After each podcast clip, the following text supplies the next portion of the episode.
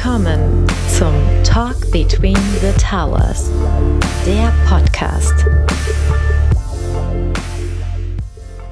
Herzlich willkommen zu einer neuen Episode hier in unserem Talk Between the Towers.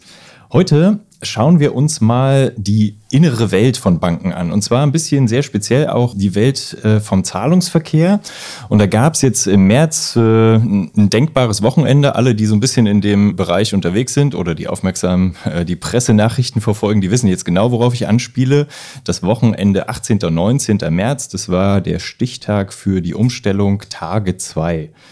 Tage 2, was ist das eigentlich? Ich habe da das Glück, ich habe ein bisschen eine Historie dazu. Ich habe schon 2007 äh, in der Dresdner Bank damals an einem Projekt mitgewirkt, wo wir von Target auf Target 2 umgestellt haben. Und das ist im Grunde ein sehr wichtiges Netzwerk für die Zahlungsverkehrsabwicklung zwischen den Instituten in Europa. Ähm, für sehr spezielle Zahlungen, da müssen wir jetzt noch nicht so drauf eingehen, da kommen wir, glaube ich, noch dran vorbei, wofür das wirklich notwendig ist. Target steht für Trans-European Automated Real-Time Gross Express. Gross Settlement Express Transfer. Und da kommt der Experte schon ins Spiel.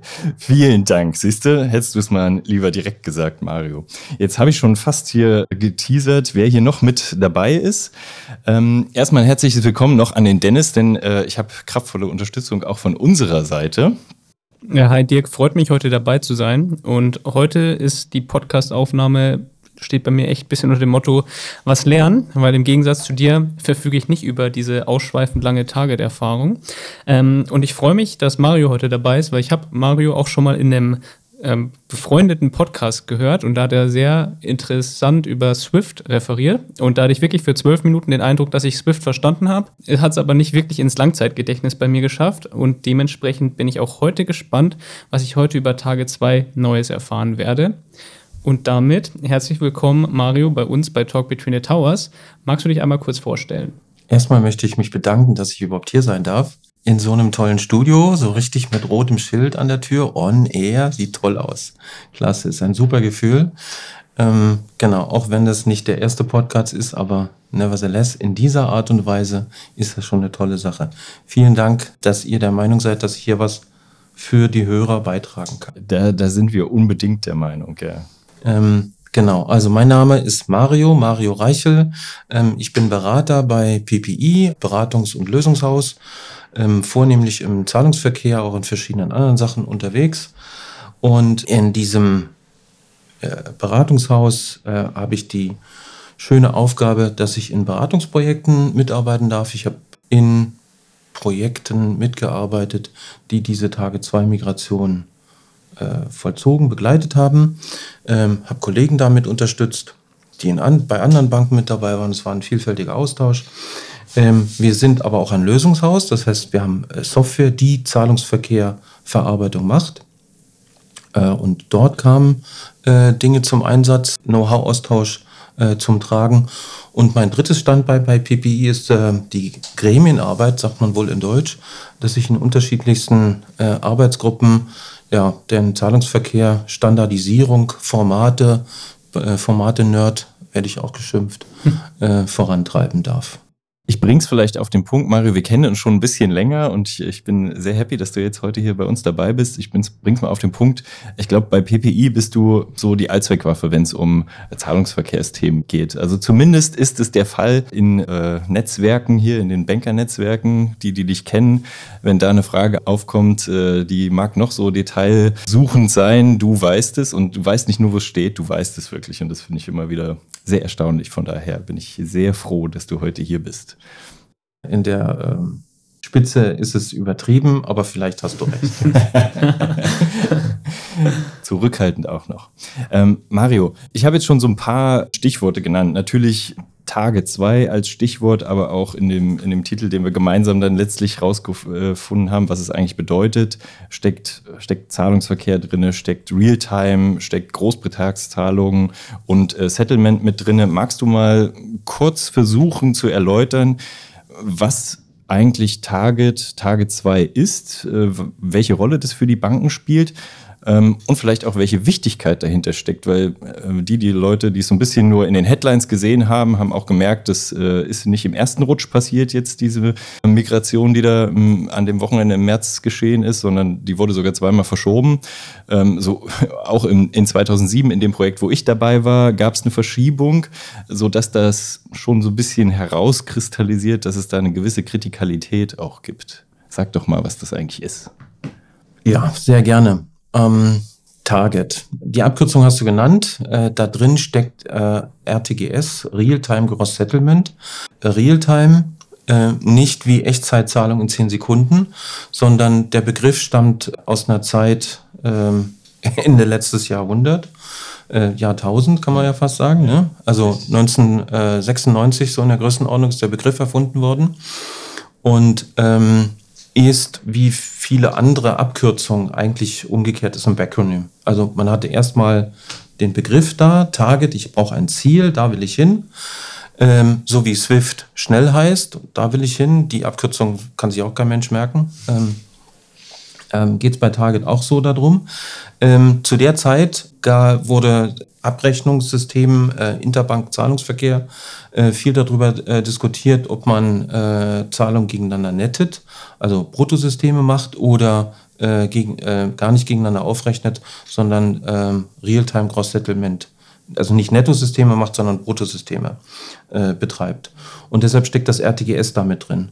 Äh, Realtime war damals ein SLA von 15 Minuten. Genau, also es geht nicht darum, in, in wenigen Sekunden, wie du gesagt hast, sondern in einer berechenbaren Zeit. Also dass man wirklich eine Erwartungshaltung hat, wann was passiert. Ja, ja also ähm, damals war Zahlungsverkehr, insbesondere grenzüberschreitender Zahlungsverkehr, äh, eine Sache von äh, vielen Tagen, wenn nicht sogar äh, Wochen. Ähm, da sind wir ja schon einen, einen großen Schritt weiter. Also Bruttosysteme, äh, es wird nicht gegeneinander aufgerechnet. Und äh, Target als System der Zentralbanken ist erfunden worden, nicht des Zahlungsverkehrs wegen, sondern um Zentralbankoperationen äh, durchzuführen. Was sind jetzt nun wieder Zentralbankoperationen? Äh, da geht es darum, Banken mit Liquidität zu versorgen. Äh, und äh, da sollte es, da war das SLA, äh, die Europäische Zentralbank, die hatte grad, damals gerade ihren Sitz genannt bekommen oder ausgewählt. Frankfurt ist da gewählt worden, hat sehr viele Vorteile für die Stadt. Die EZB aus Frankfurt heraus sollte innerhalb von 15 Minuten jede Bank in Europa mit, mit Liquidität versorgen können, im Falle eines Falles. Und das war der Ausgangspunkt. Ähm, das System ist 1999 an den Start gegangen. 4. Januar äh, war, waren die ersten Eurozahlungen, nämlich zusammen mit der Euro-Einführung als Buchgeld äh, war das. Ähm, und dort war es ein Zusammenschluss von Systemen. Jede Zentralbank, die daran teilgenommen hat, äh, hatte ihren Teil, ihr sogenanntes Interlinking-System, äh, und die waren miteinander gekoppelt. Man hat ziemlich schnell gemerkt, dass das ein sehr komplexes System ist mit äh, Änderungen auf SWIFT äh, weil die meisten Systeme waren über SWIFT miteinander gekoppelt und mit der EZB halt auch. Man war auf die SWIFT-Standards MT 103, 202 ähm, angewiesen. Äh, jede Änderung im SWIFT-Netzwerk, SWIFT-Release zum November jeden Jahres, ähm, das war sehr komplex. Also man wollte auf eine gemeinsame Plattform hin.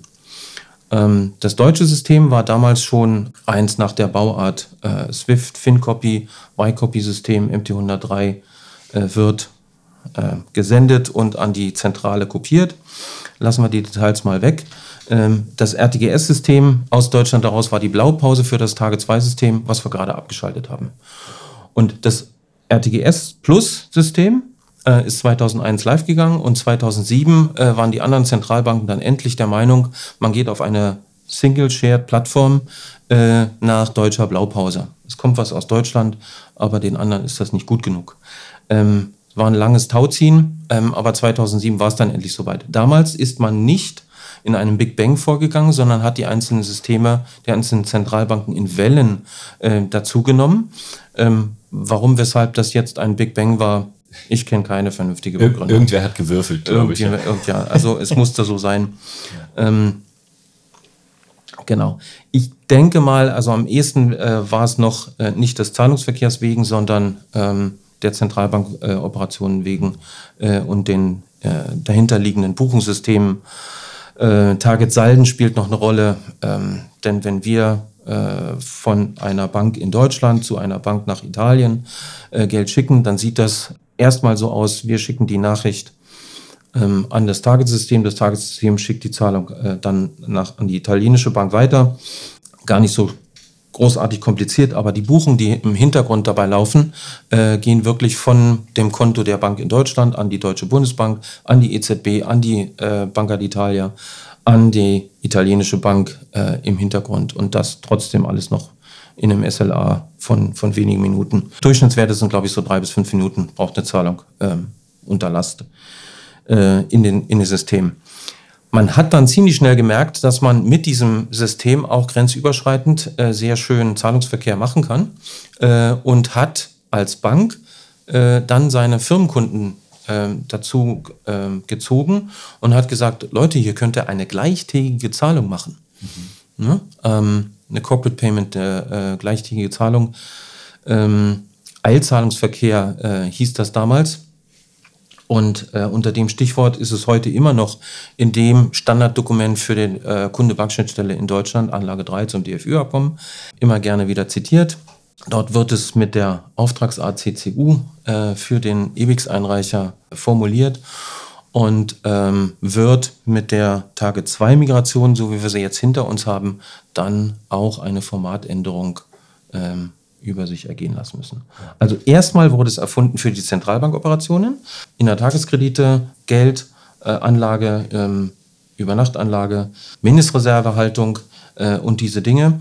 Ähm, nach dem Start der Single-Share-Plattform 2007 wurden die Zentralbanken dann auch dazu äh, überredet von der EZB, ihre internen Buchungssysteme für die Banken auf die große Plattform äh, zu legen, sodass die große Plattform nicht nur Zahlungsverkehr hat, äh, sondern ähm, auch die Buchung dahinter.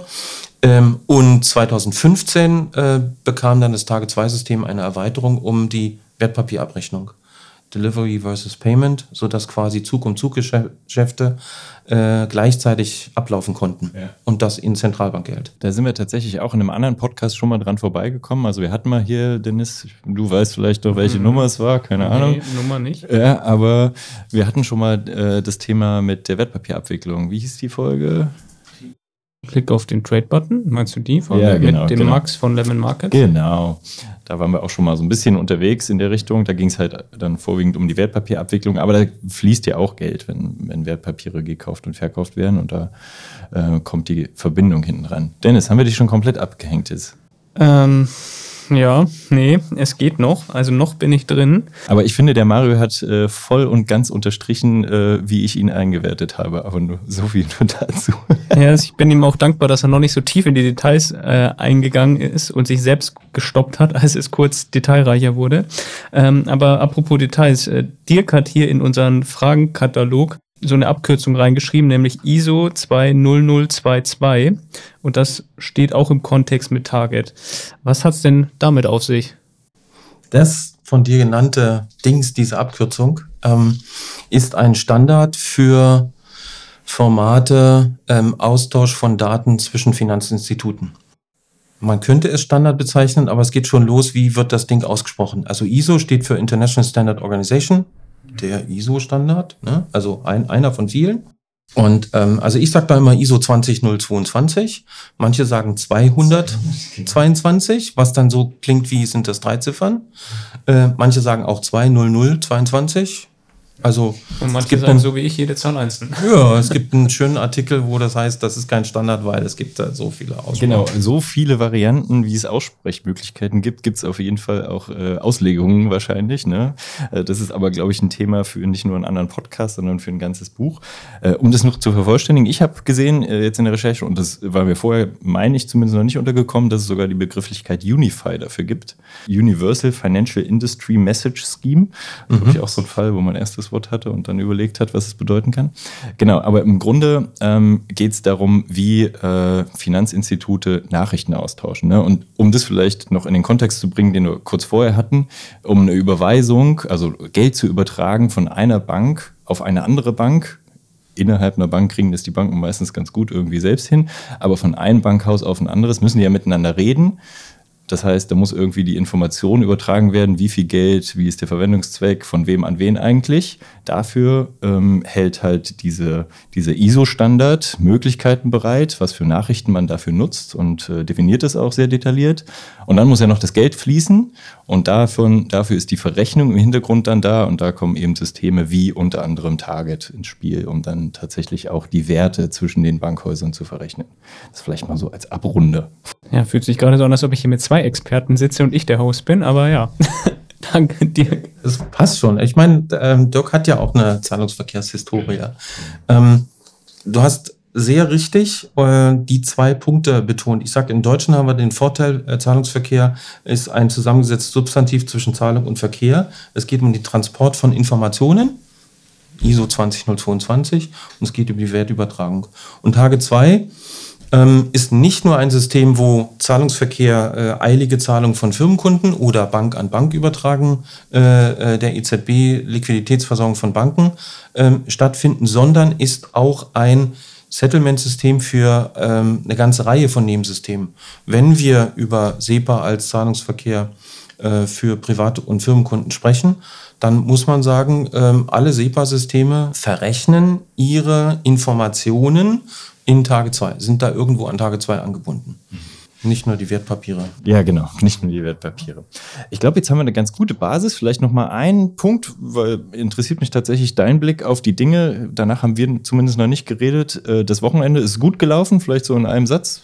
Im Großen und Ganzen ganz schon. Also, wenn man überlegt, das waren eine Umstellung von 4000 Banken quer durch Europa ähm, als, als äh, mehr oder weniger direkte Teilnehmer, äh, direkt davon betroffen. Äh, die EZB, die Bedeutung, die ganzen Nebensysteme, die da dran sind, ähm, ja. War ein großes Ding, hat gut funktioniert. Haken dran. Jetzt komme ich mir als allerlei wieder mit der Frage, weil das war auch gar nicht so groß in den Medien präsent. Was hätte denn passieren können, wenn da was schief gegangen wäre? Äh, wenn es ganz schief gegangen wäre, dann hättest du irgendwann kein Bargeld mehr aus dem Automaten gekriegt. Weil Kartenabrechnungen, insbesondere Girokarten, zetteln natürlich auch über Target. Ja? So, und wenn irgendwann kein Geld mehr fließt, dann gibt dir keiner mehr welches. Also gut, dass es geklappt hat. Ja? Also vor der Verschiebung vom Oktober auf den, auf den März, Oktober äh, 22 auf den März, ähm, hatten einige Kollegen sogar gesagt, naja, vielleicht ist es sinnvoll, äh, bei dieser Migration vorher sich nochmal ein bisschen Bargeld einzudecken. Aber in, jetzt zum, zum März war das nicht mehr nötig. Was ähm, steckt denn eigentlich dahinter? Also ich glaube, wir haben jetzt äh, ausgeführt, dass es keine Kleinigkeit war. Ne? Da waren die Bankhäuser auch relativ gut besetzt. Die Leute mussten am Wochenende arbeiten, um das auch wirklich durch die Tür zu bringen. Und jetzt haben wir auch verstanden, warum das vielleicht so wichtig ist. Aber warum ähm, war es denn jetzt notwendig, da irgendwie so einen Schritt zu machen, also was neu zu machen? Ja? Wir haben jetzt den Standard schon mal ein bisschen eingeführt. Ich glaube, der spielt da eine Rolle. Was war so die Hintergründe? Warum hat man das jetzt gemacht von Tage 2 auf, jetzt sagt man, glaube ich, T2? Ne? Mhm. Ja, in den AGBs heißt es jetzt wieder Target. Ja. Äh, das System als Ganzes und der Teil für den Zahlungsverkehr und das zentrale Liquiditätsmanagement, in dem die Zentralbankoperationen abgewickelt werden. Ähm, das muss man sich wie so, ein, wie so ein Haus vorstellen. Es gibt die Säule T2, wo der Zahlungsverkehr passiert und die Anbindung der Nebensysteme. Man hat die Säule T2S, also T2 Securities, da, sind, da ist die Wertpapierverrechnung mit drin. Und ähm, die neueste Säule ist die TIPS-Säule, also äh, Target Instant Payment Settlement. Da werden unsere Echtzeitzahlungen, also die wirklich mit Realtime ähm, übersetzt werden könnten, 10 Sekunden, naja, ähm, Realtime ähm, drin verrechnet und oben drüber liegt sozusagen ähm, die, der gemeinsame Schicht äh, zentrales Liquiditätsmanagement, in dem alle Konten ähm, hier mit Liquidität versorgt werden. Äh, da oben hängt die Kreditlinie an dem ähm, Hauptkonto der Bank. Genau. Und diese Zusammenführung der Systeme auf einheitlicher Basis, Technologie ISO 20022, ähm, war mit ein Hauptgrund. Ähm, ganz am Anfang wurde mal äh, gesagt, ähm, die EZB will Betriebskosten sparen, weil sie hatte das Gänsefüßchen alte Tage-2-System, ähm, Single-Share-Plattform auf der Technologie Swift und äh, MT103-202. Die neueren Systeme waren dann später dazugekommen und schon auf der Basis ISO 20022 ähm, ja, aufgebaut. Also das zusammenführen, auf eine gemeinsame Basis zu stellen, mit gemeinsamen äh, unterstützenden Komponenten, wie einem gemeinsamen ähm, äh, CRDM, äh, Reference Data Management System, ein Stammdatensystem wurde unten drunter gelegt, es wurde ein Data Warehouse drunter gelegt und es gibt eine einheitliche Kommunikationsschicht unten drunter. Also egal, an welches dieser Module ähm, ich dran will, ähm, brauche ich einen solchen Zugang ähm, mit dieser gemeinsamen Kommunikationsschnittstelle. Es ist tatsächlich jetzt nicht das Problem gewesen, dass das System irgendwie an Altersschwäche fast gestorben wäre, sondern es geht darum, das wirklich für die Zukunft fit zu machen. Ne? Und du hast es jetzt so für mich ein bisschen im Nebensatz gesagt, weil das für dich natürlich äh, ganz normal ist. Äh, die Umstellung von MT, hast du erwähnt, Message Types, auf äh, MX, also die XML-Varianten, das ist auch wirklich ja diese ISO 222 Part an der ganzen Geschichte. Und damit man das versteht, so ein, also da geht es um die Informationsübertragung, also wenn so eine Nachricht von einer Bank an eine andere Bank geschickt wird oder von Finanzmarktteilnehmern an andere Finanzmarktteilnehmer, war das in der Vergangenheit äh, mit dem Swift-Standard MT ja mehr oder weniger Fließtext. Äh, und äh, wenn es gut lief, wusste man, wie man den zu lesen hat. Und äh, jetzt mit dem MX-Standard also XML ist vielen mittlerweile ein Begriff, denke ich mal. Also Dennis nickt sogar, mhm. siehst du. Äh, dann, äh, da, das ist halt einfach eine, ein Aufbau strukturiert, so mit diesen äh, Hashtags, also öffnende Klammer, äh, schließende Klammer und so weiter, wo auch äh, nicht nur Menschen das besser lesen können, sondern auch Maschinen vor allen Dingen. Und das ist halt ein ganz wichtiger Schritt. Ne? Ja, also die Technologie XML ähm, ist da schon ein bedeutender äh, Fortschritt.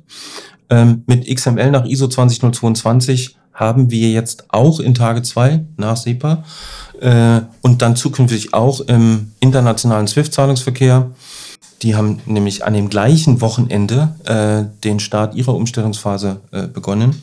Mit diesem Standard haben wir ein reichhaltigeres äh, und mehr strukturierteres äh, Datenformat.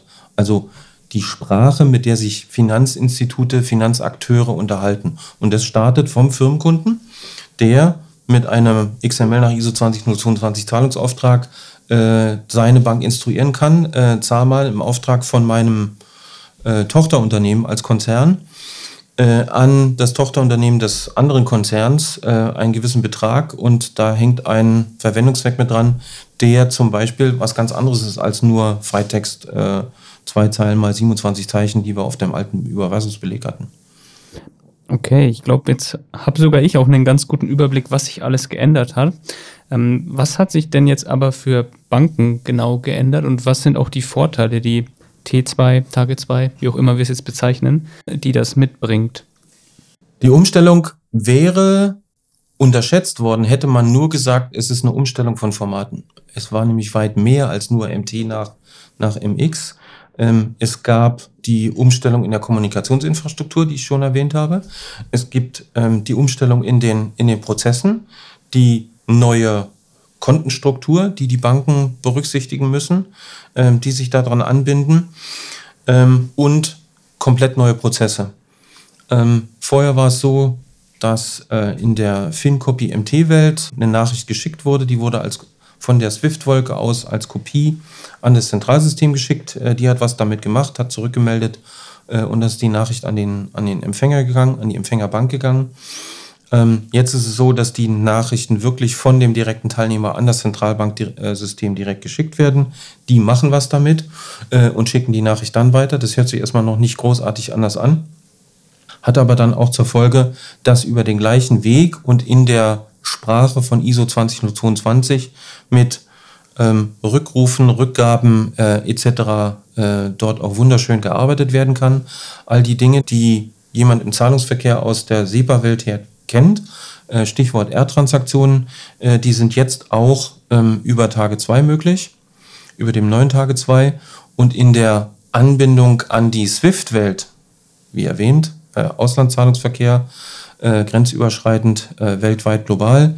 Die stellen ähm, von der MT-Welt auf die MX-Welt um äh, und die Zahlungen, die in Tage 2 verarbeitet werden, ein Großteil davon sind äh, Eurozahlungen, die von einem Firmenkunden äh, aus China an einen äh, Importeur, an einen Exporteur in Deutschland passieren oder umgekehrt ein Importeur ähm, aus Italien zahlt eine, eine Rechnung in Euro ähm, nach ähm, Italien oder Großbritannien oder sonst was. Also dieser grenzüberschreitende und der Tagezahlungsverkehr, die sind miteinander gekoppelt und von daher war es nicht äh, von ungefähr, also passend auch für die Banken, dass mit der Entscheidung, äh, die Tage-2-Einführung wird von äh, November 22 auf März äh, 23 geschoben, dass SWIFT da mitgegangen ist und gesagt hat, äh, dann starten wir unsere Migration auch erst zu dem gleichen Datum. Mhm.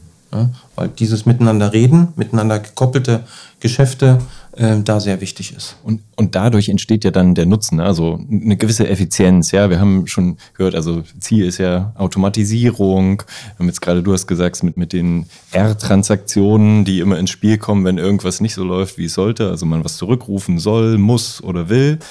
Ähm, da gibt es neue Standards, die helfen, diese Prozesse zu automatisieren, wo, keine Ahnung, vor ein paar Jahren einfach telefoniert wurde vielleicht oder Fax geschickt wurde, schick mal das Geld zurück. Ja, da gibt es jetzt halt auch entsprechende elektronische Nachrichten und auch da kriegt man dann jetzt vielleicht ein Gefühl, das Ganze muss natürlich super verdrahtet sein in die Infrastrukturen der Banken, damit auch diese Automatisierung überhaupt als Effizienz gehoben werden kann. Ne? Und dadurch ist es halt auch so ein sehr, äh, ja, eben Mammutprojekt für viele Häuser. Ne? Sag mal. Die Einführung yeah. eines neuen Formates nur für den Happy Flow, also Zahlungsauftrag losschicken und es kommt auf der anderen Seite an und alle sind glücklich. Ähm, das ist einfach. Da kannst du äh, fast jedes andere Format nehmen, äh, kannst es machen. Äh, the Beauty of ISO 20022, die Schönheit an dem, an dem neuen Format und den Verfahren liegt darin, dass insbesondere die Unhappy Flows mit unterstützt werden und dort durch eine ähm, Vernetzung der Formate, der Rückruf, die Rückgabe, äh, die Confirmation-Nachrichten miteinander gekoppelt sind ähm, über Referenznummern ähm, und alles ineinander läuft und man dadurch sehr viel automatisieren kann. Im SEPA kennen wir das. Da hast du eine, eine STP-Rate, Straight-Through Processing, äh, von äh, fast äh, 100 Prozent äh, in den hohen 90ern, ähm, je nach Bank. Ähm, Im Target- und im Auslandszahlungsverkehr sind wir da meilenweit von weg. Ja? Mhm. Haben aber quasi mit der Einführung äh, der neuen Formate und, der neuen, und dadurch der neuen Prozesse äh, die Möglichkeiten, das entsprechend mitzutun. On top haben wir mit den neuen Formaten auch äh, neue Felder, neue Möglichkeiten, die wir Firmenkunden zur Verfügung stellen können, ähm, nämlich solche Konzernzahlungen.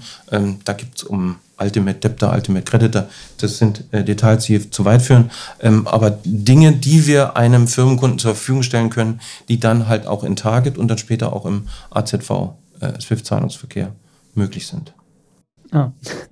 Ähm, also es klang schon ein bisschen an. Gibt es einen Unterschied, wie intensiv Banken bei der Konsolidierung involviert werden? Also gibt es einen Unterschied zwischen den ganzen alten Banken und den neuen Banken oder neueren Fintech-Banken? Waren die überhaupt involviert? Sowas wie eine Solaris, wo ja viele Neobanken dranhängen. Äh, war das weniger involviert als eine Sparkasse, Deutsche Bank? Gibt es da Unterschiede? Ähm, der Unterschied war wohl nicht eher in äh, alte Bank, Geschäftsbank äh, und Neobank. Ähm, ich kenne mehrere von diesen Neobanken, die auch ihre Tage-2-Projekte hatten. Je nach Bedeutung innerhalb der Bank, äh, wie viel Tagezahlungsverkehr hat man denn da drin, ist das dann entsprechend ähm, mit berücksichtigt worden. Ähm, bei Sparkassen und Volksbanken ist dann eher so, die waren da weniger von betroffen, weil sie ein Kopfinstitut haben, das dann als sogenannter direkter Teilnehmer äh, davor geschaltet ist. Und ähm, die Sparkassen und Volksbanken hängen dann, hängen dann hinter ihrem direkten Teilnehmer und sind dann nur indirekt äh, davon betroffen. Also äh, an dem Migrationswochenende haben insbesondere die direkten Teilnehmer am, im Wochenende gearbeitet, die indirekten eher nicht. Ähm, Neobanken waren da aber ähm, genauso mit dabei. Mhm. Könnte ich welche nennen, wenn nicht. Ja, die, die Frage ist einfach, hast du ein Gefühl dafür, ob die eine Seite sich schwerer getan hat damit? Also wir haben uns ein bisschen überlegt, ne, haben wir jetzt schon rauskristallisiert, ähm, dass das Ganze nicht ein Schritt ist, der jetzt irgendwie gemacht werden musste, weil da irgendwas äh, End of Life erreicht hat, sondern das ist wirklich zukunftsgerichtet. Ne? Also in Richtung noch mehr Automatisierung, noch mehr höhere STP-Raten, wie du so schön gesagt hast, und so weiter, aber auch eben neue Produktfeatures, haben wir auch schon gesagt, ne? Was, dass den Kunden auch ganz andere Features angeboten werden können. Und ähm, durch die Umstellung der technologischen Basis, beispielsweise eben auf das XML-Format, was dann noch besser maschinenlesbar und verarbeitbar ist, ähm, wird es halt für die Zukunft ja wahrscheinlich auch interessanter werden. Und das ist ja gerade ein Thema eben für Neobanken, ne? die, die vielleicht noch ein bisschen mehr in die Zukunft schauen ähm, als äh, so Traditionshäuser. Und da war die Überlegung, okay, wie hängen die sich denn da rein? Und ist es auch wirklich so? Also ist es zu erwarten, dass da jetzt auch noch ganz andere Produktausprägungen äh, entstehen durch die neuen Möglichkeiten äh, dieser Plattform? Also ich denke mal, direkt, äh, direkte Bank, Target, direkte Bank äh, in diesem Bereich ähm, wohl eher nicht. Mhm. Ähm, das ist Maschinenraum, Backoffice-Systeme, ähm, Anbindung, das müssen ähm, alte gestandene Banken machen, äh, die das entweder dadurch machen, dass sie eine XML Native, sagt man ja wohl, Maschinerie im, im Hintergrund stehen haben. Oder andere, äh, die halt sagen, äh, unsere Maschinerie wird erst in zwei oder drei Jahren ähm, neu gemacht. Wir kommen erstmal mit einer Konvertierung klar und konvertieren an der Ausgangsschnittstelle des XML äh, erzeugen das XML aus unserem internen Format, vielleicht MT, äh, und das Eingehende halt auch. Ähm, kann man machen. Man nennt es auch Übergangslösung. Ja, genau, ähm, genau. Das, ist, das, sind dann die Dinge, die, die, die am dauerhaftesten sind. Richtig, du, du sagst es, ja.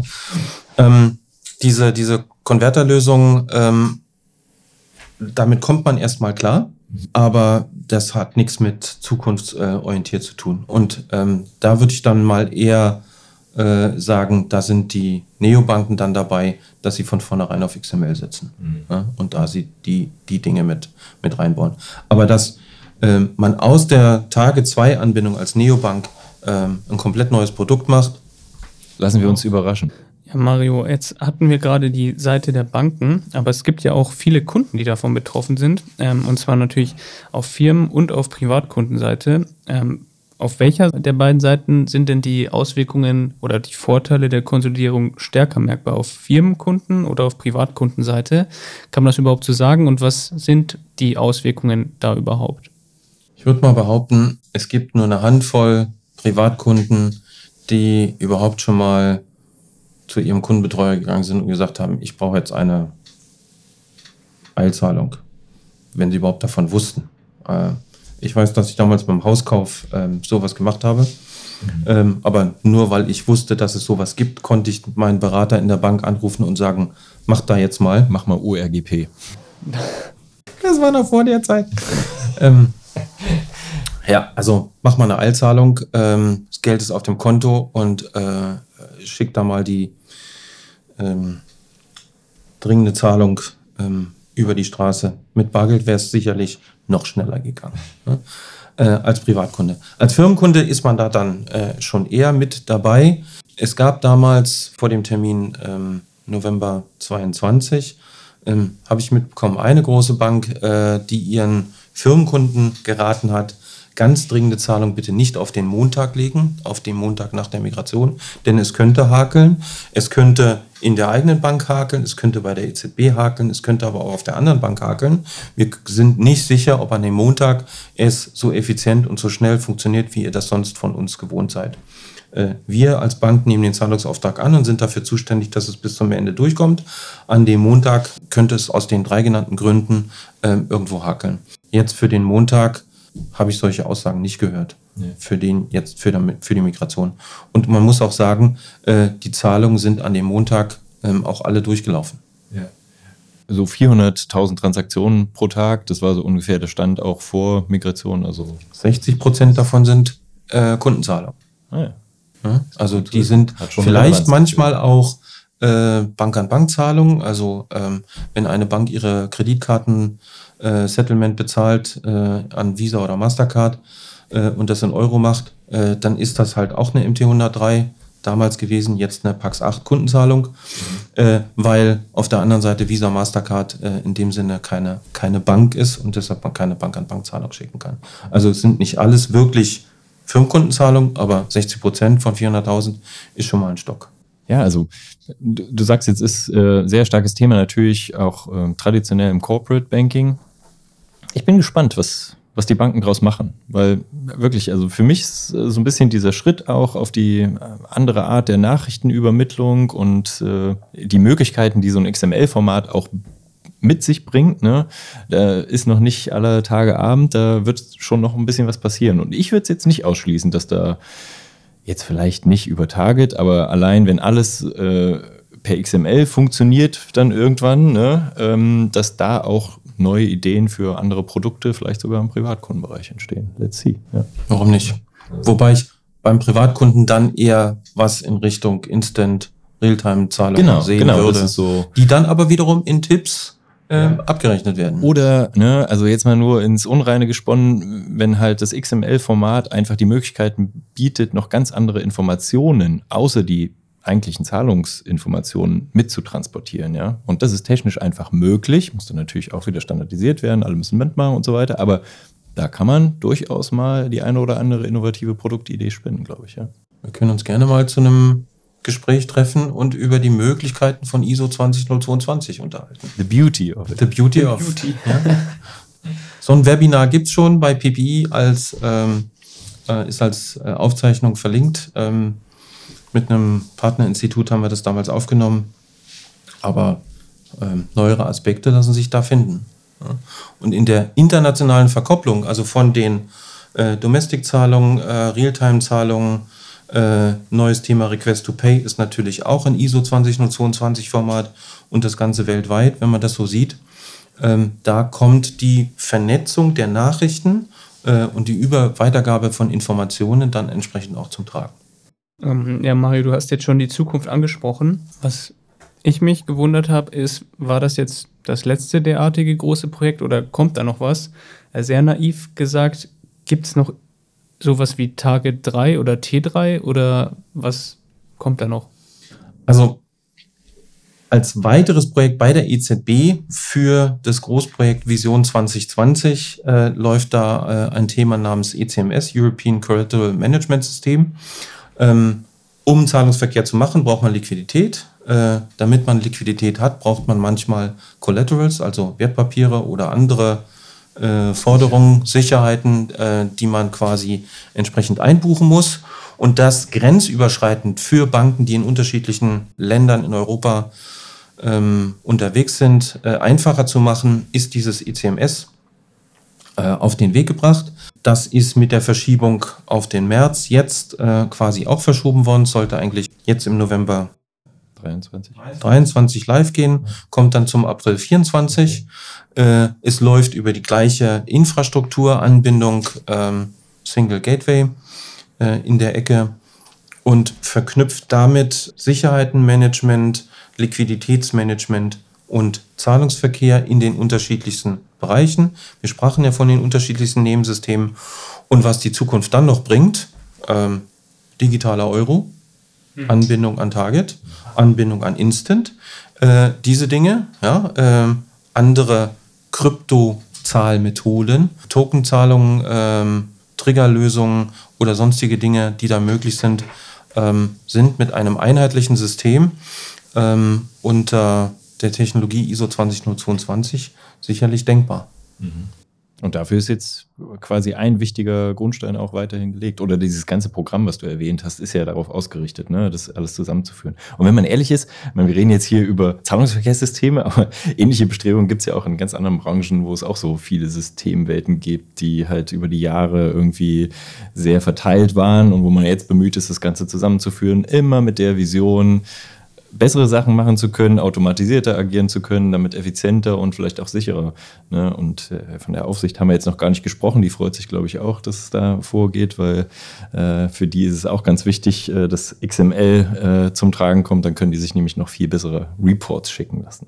Datenauswertung und so weiter. Also neben ganz diesen Projekten, dass die äh, SEPA auf die gleiche ähm, XML nach ISO 20022 Version jetzt im November umsteigt, ähm, ist auch ein Zahlungsverkehrsprojekt, äh, was die Leute beschäftigt.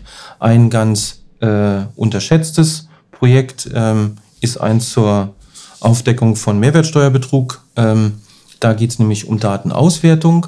Da müssen gewisse Daten an die Steuerbehörden gemeldet werden äh, von grenzüberschreitenden Zahlungen. Und je reichhaltiger das Format ist und je strukturierter das Format ist, desto einfacher geht sowas. Auch wieder Effizienz gehoben. Gute Ausblicke, würde ich sagen. Ja, sehr spannend. Ich bin schon sehr gespannt, wenn ich das dann auch nochmal höre, den Podcast, weil da werde ich bestimmt nochmal das ein oder andere nachhören und äh, einen Erkenntnisgewinn rausziehen. Ja, Dirk, wie fandest du es? Wir hatten ja, haben es, glaube ich, noch nicht so direkt erwähnt, aber das war ja heute auch wieder eine Premiere oder sagen wir etwas, was schon lange nicht mehr gemacht wurde. Ja, also ich, ich finde heute mehrere Sachen großartig. Ich finde es großartig, dass wir hier zusammen in einem Raum sitzen und aufnehmen, wirklich in unserem Podcast-Studio. Ähm, das ist das letzte Mal tatsächlich vor der Pandemie passiert. Da haben wir genau so angefangen, irgendwann mal den Podcast und haben die ersten Aufnahmen so gemacht, sind zwangsweise dann irgendwann auf äh, Videokonferenzen umgestiegen, um das Format einfach weiter bespielen zu können. Und es ist, äh, also die Vermutung war da, jetzt ist es bestätigt, es ist einfach was ganz anderes, wenn man hier vor Ort gemeinsam sich gegenüber sitzt und ein schönes Gespräch hat. Ich bin gespannt, was die Zuhörerinnen und Zuhörer sagen, ob wir da Feedback bekommen, ob ihr das gemerkt habt, ob es irgendwie tatsächlich auch spürbar ist, wenn man sich das Ganze anhört. Ich bin super froh, den Mario zu diesem Thema hier eingeladen zu haben und dass du erschienen bist. Also ganz großartig. Äh, hat Spaß gemacht, das mal auseinanderzunehmen und auch, glaube ich, mal aus einer Richtung zu beleuchten, ähm, die vielleicht äh, äh, ja in den Presseberichten bisher nicht so drin waren, weil da ging es halt immer um Erfolg oder Misserfolg von dem Wochenende. Aber wir haben jetzt, glaube ich, mal ganz gut ausgearbeitet, was das eigentlich bedeutet, auch vor allen Dingen in die, in die Zukunft geschaut. Und Dennis, Respekt, dass du dich diesem Thema äh, gestellt hast. Ja, ja vielen Dank. Ähm, Mario hat es ja auch leicht gemacht. Ich muss sagen, die Lorbeeren am Anfang, die du verteilt hast, waren durchaus gerechtfertigt. Hey, hey, hey. ja, ich weiß, vielleicht heute ein bisschen viel Lob in dem Podcast. Äh, so viel verteilen wir normalerweise nicht. Also wir verteilen Untertitel, schon Lob, aber nicht ultimative so. Lobhudelei. Ja, auf jeden Fall. Ähm, aber Mario, wir haben noch eine letzte Frage für dich, die ausnahmsweise nichts mit Tage 2 oder ISO 20022 zu tun hat. Wen würdest du dir mal hier im Podcast wünschen oder vielleicht auch welches Thema, wenn du keine Person hast? Habe ich drüber nachgedacht. Ähm, ich habe da einen Kollegen im Blick, äh, der ähm, auch im Zahlungsverkehr arbeitet. Er guckt gerade Dirk an. Für nee, einen ganz anderen. Also wirklich einen Kollegen von PPI. Ähm, der an einer Ecke arbeitet, die für den Privatkunden vielleicht eher interessant ist. Nämlich, wenn es darum geht, in Shopsystemen äh, im Webshop oder im Laden äh, oder wo auch immer irgendwie zu bezahlen. Mhm. Und das, ähm, da geistert das Thema äh, Omnichannel durch die Gegend. Und äh, so wie der Kollege das erklärt, äh, finde ich das super spannend. Ähm, ich mit meinen Themen lande da ja erst dran, ähm, wenn quasi der Zahlungsauftrag oder die Zahlungsanforderung aus dem Webshop, aus dem Laden ähm, losgetreten ist. Dann kommen die Backoff-Systeme und die Settlement-Systeme ins Spiel. Aber dieser Informationsfluss vorne am Anfang beziehungsweise hinten am Ende, äh, wenn es dann da zusammenläuft, ähm, das ist ein sehr spannendes Thema. Der Kollege redet gar nicht mehr über ISO 20022, der redet von API und JSON. Ähm, da hakeln wir uns dann manchmal ein bisschen ähm, wo die Reise denn hingeht. Aber ähm, das ist ein Thema ähm, für Nerds aus dem Maschinenraum, mhm. ähm, aber quasi eine, eine, andere Ecke Zahlungsverkehr. Ja. Kommt ins Backlog, würde ich sagen. Auf jeden Fall. Gute Sache. Super, dann vielen Dank euch beiden nochmal hier im Raum. Vielen Dank äh, nach draußen fürs äh, Lauschen und äh, lasst uns gerne wissen, was das bei euch ausgelöst hat, dieser Podcast. Vielleicht habt ihr Rückfragen. Wenn ihr was nicht verstanden habt, dann äh, kriegt ihr bestimmt auch äh, über Social Media und Co. Kontakt zu dem Experten Mario und könnt noch Fragen loswerden, bevor euch die äh, schlaflose Nächte bereiten. Ähm, wenn ihr irgendwas habt für uns, was wir noch mit aufnehmen sollen, auch vielleicht ein Themenvorschlag, der in, die, in diese Ecke läuft, lasst uns gerne wissen. Wir freuen uns über jedes Feedback. Danke Dirk, danke Dennis, hat sehr viel Spaß gemacht und ich bin der Mann, die Hetze hierher hat sich gelohnt. Es war richtig toll, hier so zu sitzen bei euch. Vielen Dank, Mario. Alles klar. Dann bis zum nächsten Mal. Äh, wir freuen uns, wenn ihr wieder einschaltet ähm, und ja, macht es gut. Schönen Tag euch noch. Tschüss. Tschüss.